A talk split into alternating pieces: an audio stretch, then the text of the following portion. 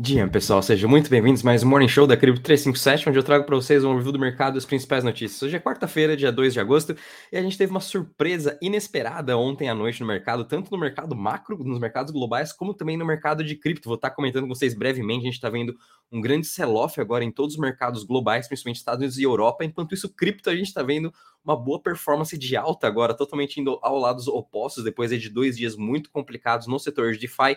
Finalmente a gente teve aí uma excelente notícia para o Ethereum, que eu vou estar comentando daqui a pouco para vocês. E só antes de a gente estar começando, gostaria de deixar o disclaimer do que, que eu vou estar falando aqui não é nenhuma recomendação de investimento, sempre reitero para você fazer sua análise e tomar suas próprias decisões. E também não esqueçam de deixar o seu like, subscrever para o canal e compartilhar seus, esse vídeo com seus amigos e familiares para todo mundo começar o dia muito bem informado, tanto com cripto, até mesmo o que está acontecendo nos mercados globais. Então, pessoal, sem mais delongas, vindo aqui agora para a cripto, a gente está vendo uma excelente recuperação em todo o mercado, principalmente vindo agora das altcoins e até mesmo o próprio Ethereum juntamente com o Bitcoin. Estão subindo juntos aí mais ou menos em 1,5%. Bitcoin de novo acima dos 29 mil dólares, Ethereum ainda acima dos 1.800 dólares também. Mas a gente está vendo aqui uma excelente recuperação, principalmente vindo aqui de Maker.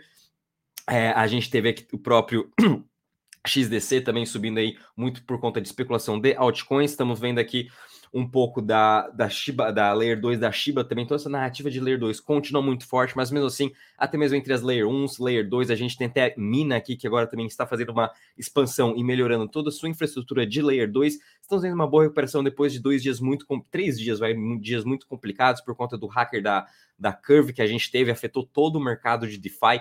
A gente ainda está tentando se recuperar, mas tivemos uma excelente notícia aqui. Putz, até, até esqueci de colocar aqui, eu até postei no Twitter ontem.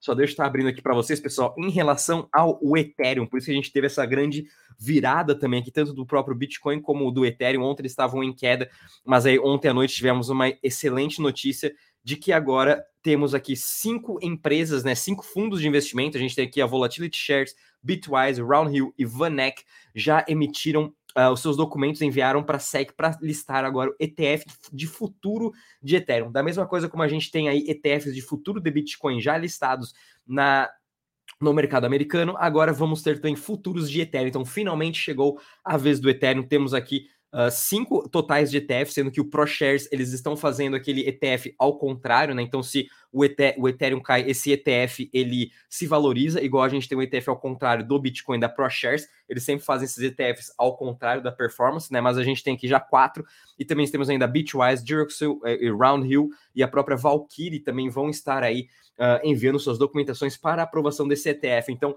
é, a gente está meio que perdido um pouco até, pessoal, nessa narrativa de, do mercado de cripto, para onde o mercado está indo. A gente viu uh, agora nessas últimas semanas uma narrativa muito forte em cima, de, em cima da, dos, dos, robôs de automatização de trades do Telegram. A gente também teve o lançamento da Base agora, em que as pessoas já estão podendo migrar seus ativos para essa nova Layer 2.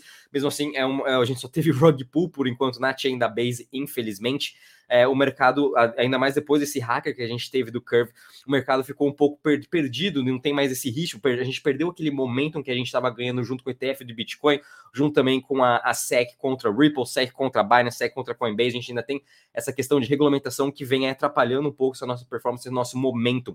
Então agora a gente tem também esse, esse novo ETF de Ethereum, de futuro de Ethereum, que provavelmente vai ser aprovado até final desse ano, é, isso já vai trazer também maiores especulação, maior investimento, e não duvido nada que ano que vem a gente também tem uma aprovação de um ETF de Ethereum Spot, né? A gente ainda também está na expectativa agora uh, desse, desse próximo mês já, uh, a gente já tem uma aprovação também dos ETFs de Bitcoin. O primeiro aqui vai ser.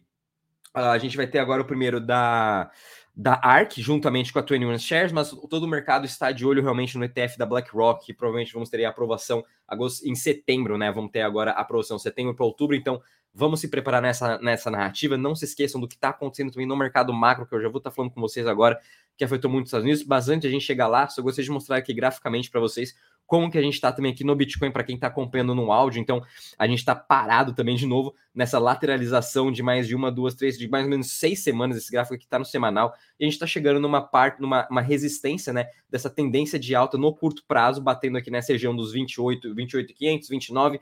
E se a gente sustentar nessa região, provavelmente vamos conseguir aí superar os 30 mil dólares, depois chegando aos 37. Lembrando que a gente precisa realmente de uma força muito forte compradora.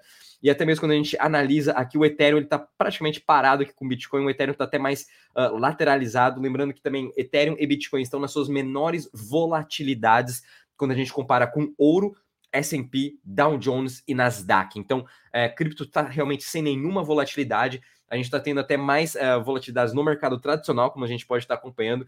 E até mesmo quando a gente olha o ratio, né? Bitcoin, com, o Ethereum contra Bitcoin, a gente também está bem lateralizado. Toda a narrativa ainda continua muito mais forte em cima do Bitcoin e, obviamente, sua dominância ainda continua acima dos 50%. Mas agora, com essa notícia que a gente teve das empresas agora querendo listar ETFs de futuro de Ethereum, a gente pode ver aqui talvez uma mudança eventualmente quando a gente uh, esses ETFs estiverem quase prontos de serem aprovados. Mas porém tomem muito cuidado porque a gente também tem aquilo né sob, uh, buy the buy the rumor, sell the news, né? Compra na narrativa, vende no fato.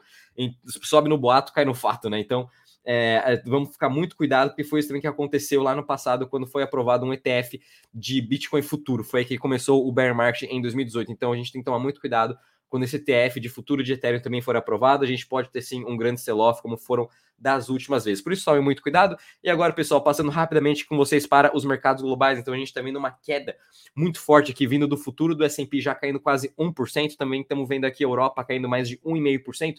Tudo isso vindo nas notícias de que a Fitch rebaixou a nota de crédito dos Estados Unidos, né? O que isso também isso afeta muito toda a economia, toda até a resiliência do, do, do investimento de renda fixa do próprio Estados Unidos. Os Estados Unidos hoje ele é, é ele é um país AAA e agora com essa aqui achei aqui a notícia e agora com esse corte da nota de crédito indo para AA+. E enquanto isso, até, até fazendo uma, uma comparação, né? A gente teve aí, é, acho que foi essa semana ou esse mês, em, em julho, a gente teve também uma, a, um aumento na nota de crédito de rating do Brasil, né? Ainda acho que a gente ficou agora para um rating um pouco mais neutro, então é, é bem esquisito, né? A gente está vendo a Fitch cortando uma nota de crédito dos Estados Unidos e aumentando aqui no Brasil, então é, por isso a gente está vivendo em tempos muito complicados. Os Estados Unidos também vem com essa taxa de juros muito mais alta, né? De 5 por 5,5%. Isso vem afetando também toda a resiliência de crédito dos Estados Unidos, né? O tanto que eles têm que continuar pagando só em juros nos próximos anos vai ser um absurdo.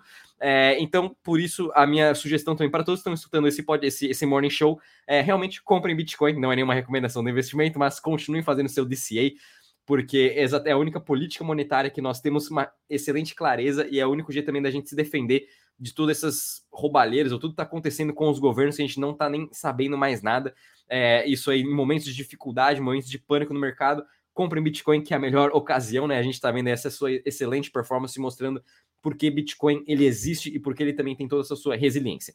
Bom, pessoal, agora passando rapidamente com vocês para as notícias, então essas duas, esses dois últimos dias veio comentando muito com vocês sobre relação à segurança no mercado DeFi, segurança no nosso também no código, né, que os, os, desenvolvedores escrevem. E a gente teve essa excelente notícia agora que a Consensus, né, que é a dona da MetaMask, lançou também sua nova layer 2 linha.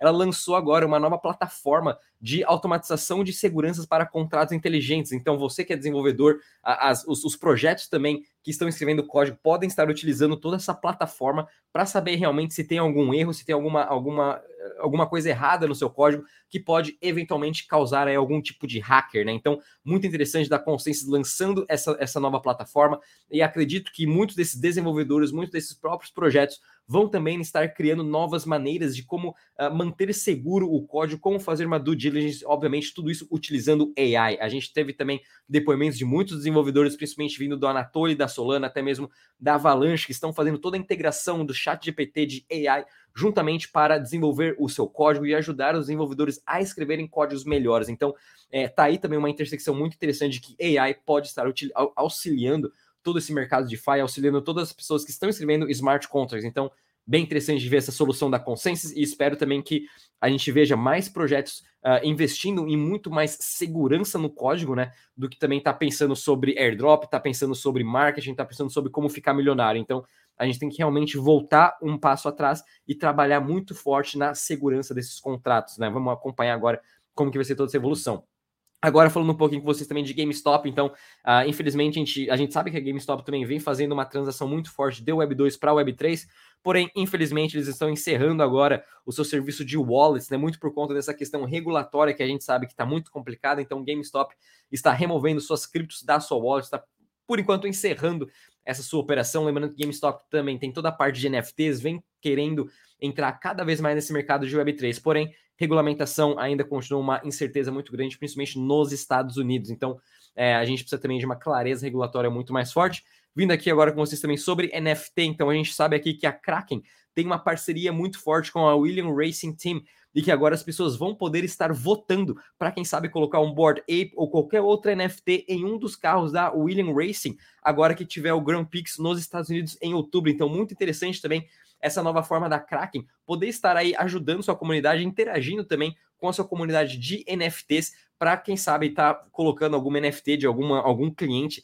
numa, num carro de corrida. E obviamente são NFTs que estão disponíveis no marketplace da Kraken e obviamente são de uh, pessoas que possuem conta na Kraken também. Então vocês têm conta na Kraken, se tem alguma NFT que gostaria que mostrasse, né, aí num carro da Fórmula 1 em outubro, sugiro você entrar aqui no próprio site da Kraken, né, na parte de marketplace de NFT e colocar lá sua NFT também para ser votada. E agora, finalizando com vocês aqui, uh, vindo até continuando essa narrativa de NFTs, é, a gente teve aqui agora o Ordinals também, o time que criou o Ordinals, eles criaram uma, uma organização uh, non-profit, né, para suportar e para auxiliar os desenvolvedores que estão criando suas coleções de, uh, em NFTs na rede do Bitcoin. Então, muito interessante também essa grande iniciativa para, obviamente, estimular e trazer mais inovação dentro da, do blockchain do, do Bitcoin, obviamente, muito mais focado para essa parte de NFTs em que a gente viu uma explosão gigantesca de volumes, receita este ano. E agora, pessoal, finalizando com vocês aqui com o calendário macro, uh, calendário macro não, o calendário é o calendário econômico. Ops, uh, então a gente vai ter aqui, hoje o calendário vai ser um pouquinho mais tranquilo, só vamos ter aqui dados de petróleo, né, e também de, uh, de dados do trabalho agora de julho e também sobre em relação ao petróleo nos Estados Unidos. E obviamente o mercado ainda vai estar aí totalmente relacionado a essa grande notícia que a gente teve agora do corte de rating dos Estados Unidos que vem atrapalhando bastante a performance, mas cripto, lembrando, a gente está ainda aí totalmente do lado oposto, obviamente surfando essa narrativa agora no futuro ETF de Ethereum. Bom, pessoal, vou ficando por aqui. Espero que tenham gostado. Até amanhã. Bons trades a todos. Tchau.